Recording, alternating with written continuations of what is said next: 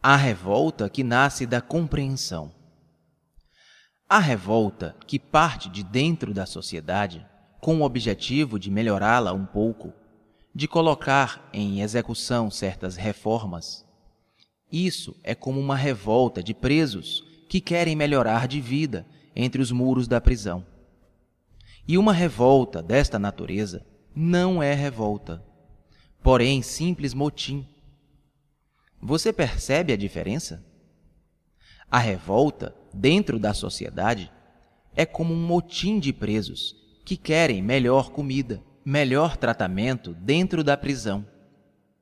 Mas a revolta que nasce da compreensão é aquela do indivíduo que se liberta da sociedade. E esta é a revolução criadora. Ora, se você, como indivíduo, se liberta da sociedade, tal ação é motivada pela ambição? Se for, isso significa que você não se libertou absolutamente. Continua dentro da prisão. Porque a base da sociedade é a ambição, a ganância, a avidez. Mas, se compreendendo tudo isso, você promove uma revolução em sua mente e em seu coração, então você já não é ambicioso. Já não está sendo impulsionado pela inveja, pela ânsia de aquisição. E nesse caso, você está completamente fora de uma sociedade cuja base são estas coisas.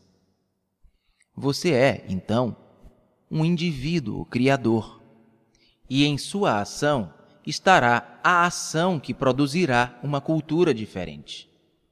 Portanto, há uma enorme diferença entre a ação da revolução criadora e a ação da revolta ou motim que parte de dentro da sociedade.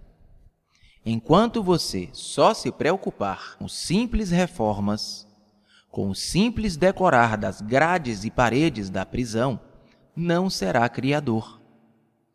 Toda reforma torna necessária outra reforma e só produz mais misérias e mais destruição.